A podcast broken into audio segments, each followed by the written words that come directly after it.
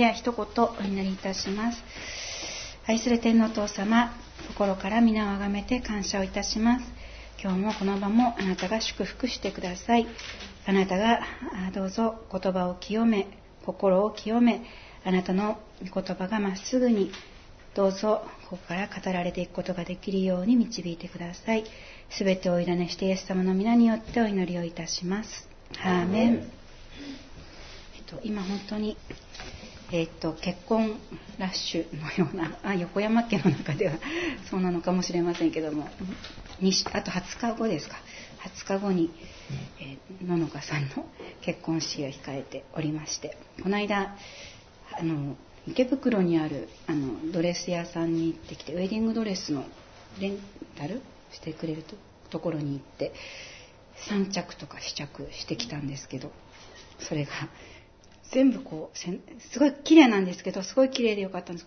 この編み込みなんですね背中がすごく編み込みで。そうそうなんですよ。それでこう紐をなんか靴紐みたいにこう交差しながら通していくんですけど それがすごく長くってそれでループもすごくこう新品みたいでこうピチッと穴がこうなかなかこう広げられなくって紐を通すのが大変でやりますって言ってお店の方がその全部編み込みをきれいにギューッとこうやってくださって。そうするとやっぱり全然こうフィット感が違ってあやっぱりプロがやると違うんだなってあのとてもあの綺麗なあのドレスでした。あの本人も綺麗でした。はい、ありがとうございます。すいません、はい。えー、今日はとローマ書の11章の33節から36節の引き続き、えー、一緒に学んでいきたいと思います えー、ローマの11章の33節から36節ですね。えっと、すいません、ちょっとレジメを1枚もらえますか？あ、大丈夫です。すいません。お読みいたします。ローマ書の11章の33節から36節まで。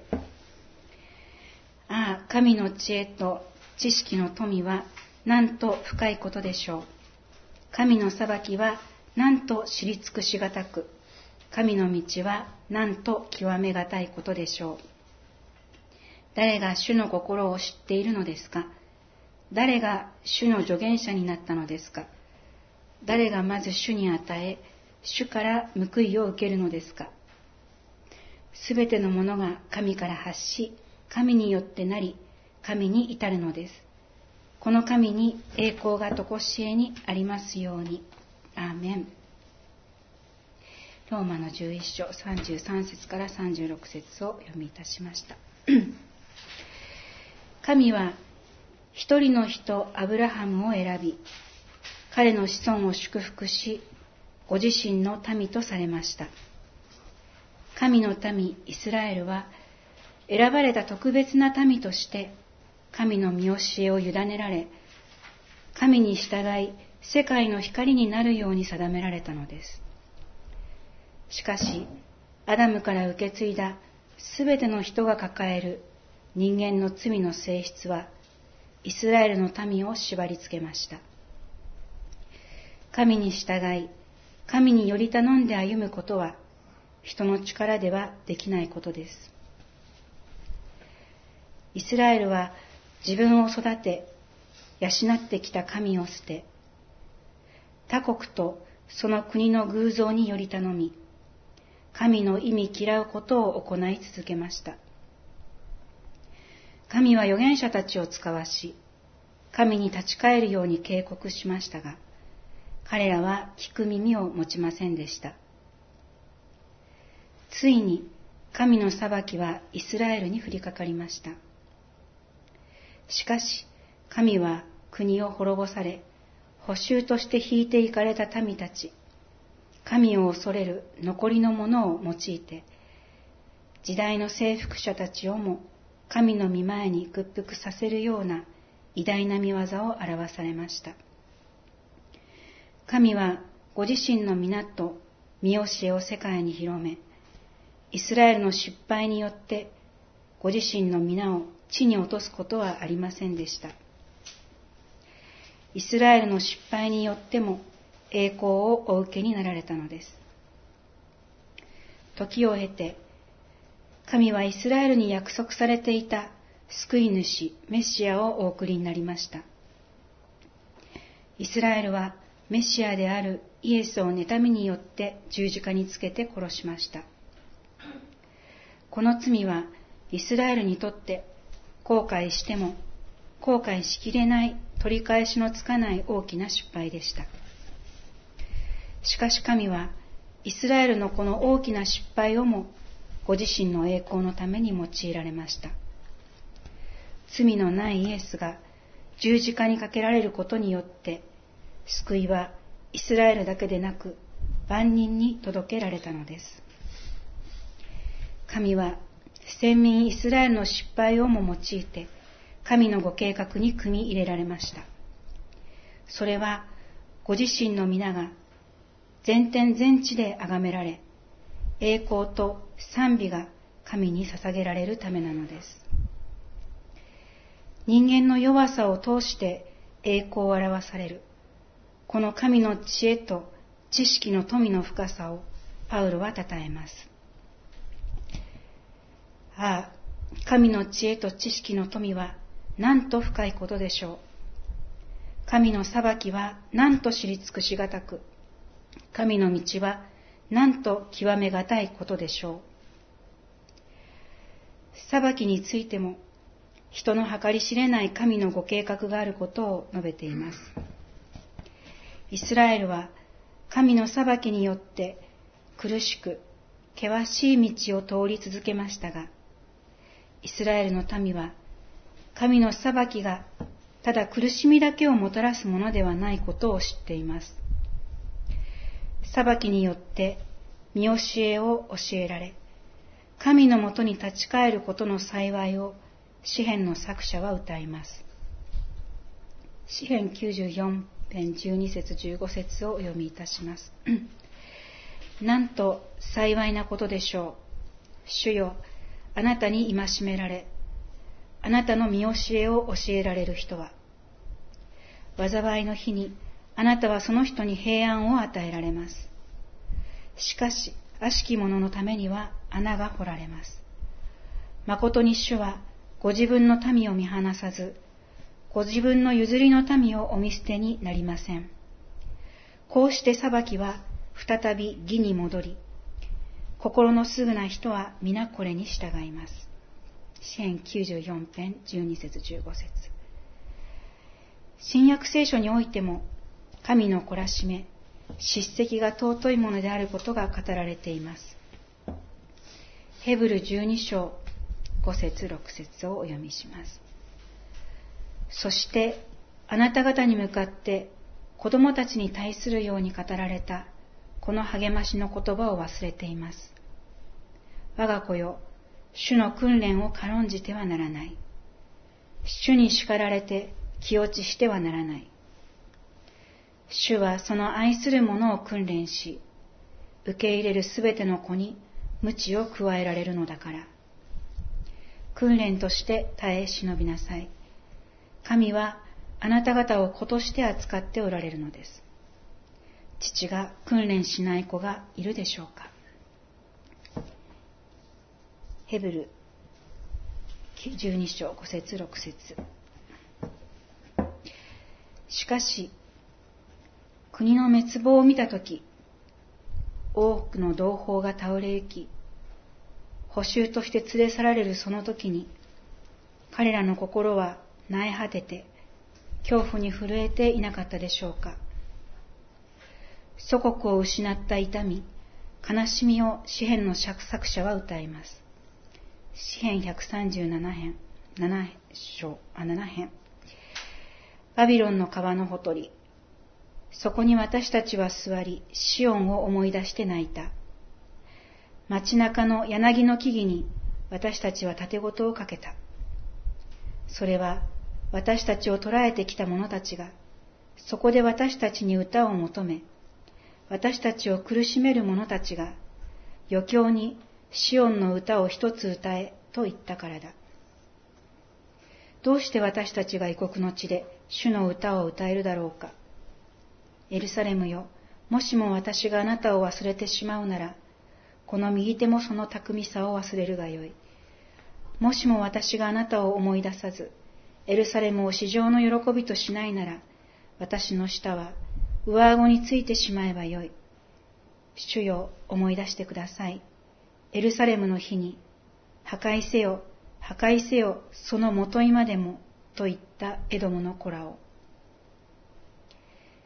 詩編137編。神の裁きの指導は決して生ぬるいものではなかったはずです。戦争は今も昔も残酷で無慈悲なものです。その激しい苦しみ、痛みを体験して事実、イスラエルは神が彼らを治める主であることを知ったのです。神を自分の主として知ることは人にとってとても大切なことです。主を恐れることは知識の始めと信玄にある通りです。イスラエルは神の指導によって神が主であることを知りました。先民イスラエルとしてのおごりは打ち砕かれました。イスラエルが悲しみと苦しみの渦の中にあった時に、神が預言者たちを通して語られた希望の約束だけが彼らの一筋の光、慰めであったことでしょう。イザヤ40章1節から2節をお読みします。慰めよ、慰めよ、私の民を。あなた方の神は仰せられる。エルサレムに優しく語りかけよ。これに呼びかけよ。その区域は終わり、その咎は償われていると。そのすべての罪に変えて、二倍のものを主の手から受けていると。イザヤ40章1節2節神の裁きは知り尽くしがたく、神の道を極めることは難しい。裁きの中を歩むとき、人は神を信じ、与えられたお言葉を、約束を握りしめ、遠い光を目指して歩むのです。人は失敗を避けられない生き物です。アブラハムも、イサクも、ヤコブも、モーセも、ダビデも、人間としての弱さを抱え、神と共に生きたのです。失敗したのであれば、弱い自分を神の御前に認めて、弱いままの自分を神に差し出せばよいのです。人間にできることはそれ以外にありません。神は人の弱さを人よりもご存知です。たとえ罪から遠ざかり、落ち度のない敬虔な予部であっても、神の御前に誇ることは許されませんでした。立法を守り、落ち度のない敬虔な生活を送っていた予部は、一日のうちに財産のすべてと子供たちすべてを失うという激しい試練に襲われました。健康をも奪われたヨブは、それでも神に愚痴をこぼすようなことはしませんでした。私は裸で母の体から出てきた。また裸で賢に帰ろう。主は与え、主は取られる。主の皆は褒むべきかな。三人の友人がヨブを訪ねてきました。ヨブの悲惨な状態を見て、神に悔い改めて憐れみを受けるように進めました。ヨブは自身の正しさを主張しました。長く続いたヨブと友人の対話にピリオドを打ったのは神ご自身でした。すべての被造物を創造し、治めておられる創造主の圧倒的な主権を見て、そして知ったヨブは、自分の義を主張した誤りに気がつき、自分を蔑み、悔い改めたのです。神の見前には誰も誇ることはできません。人は失敗を避けられない弱いものなのです。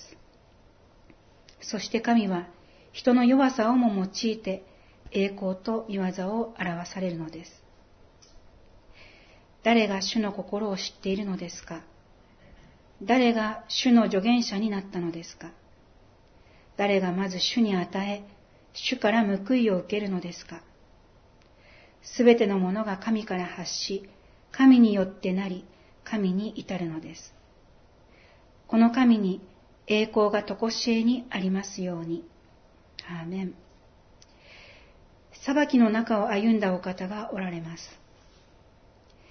イスラエルが重大な過ちを犯したとき、妬みと悪意でイエスを十字架に葬り去ろうと目論んでいたその時、その大きな暗闇と背中合わせに、神の知恵による万人を救う光の計画が進められていました。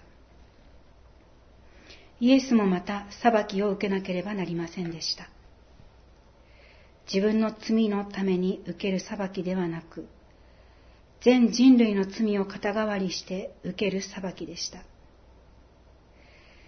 万人の救世主となるために避けて通れない裁きを前に、イエスのお心には強い葛藤がありました。ヨハネ12章27節27 8節をお読みいたします。今、私の心は騒いでいる。何と言おうか。父よ、この時から私をお救いください。と言おうか。いや、このためにこそ私はこの時に至ったのだ。父よ、皆の栄光を表してください。すると天から声が聞こえた。私はすでに栄光を表した。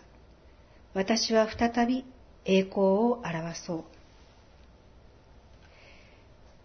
イエスは神のお言葉を握りしめ、よみがえりの光を目指して裁きの道を進んでいかれました。世界が始まる前に父なる神と一緒に輝いていた栄光を天に望みつつ、そして御座にあってご自身により頼むものを取りなすためにお祈りいたします。愛する天のお父様、私たちは失敗を避けることができない弱い人間であることをあなたの御前に認めます。どうか私たちの弱さを憐れんでください。神様、あなたは人の弱さを世界の初めからご存知で、人の弱さや失敗を覆して、ご自身の栄光を力強くこのように表してくださる、ある、表してくださるお方であることを感謝します。そして皆を褒めたたえます。弱い私たちではありますが、どうぞあなたの皆の栄光のために、私たちをあなたの精霊に満たしてお持ちください。皆を褒めたたえます。すべての栄光はあなたのものです。感謝して、イエス・キリストの皆によってお祈りいたします。アーメン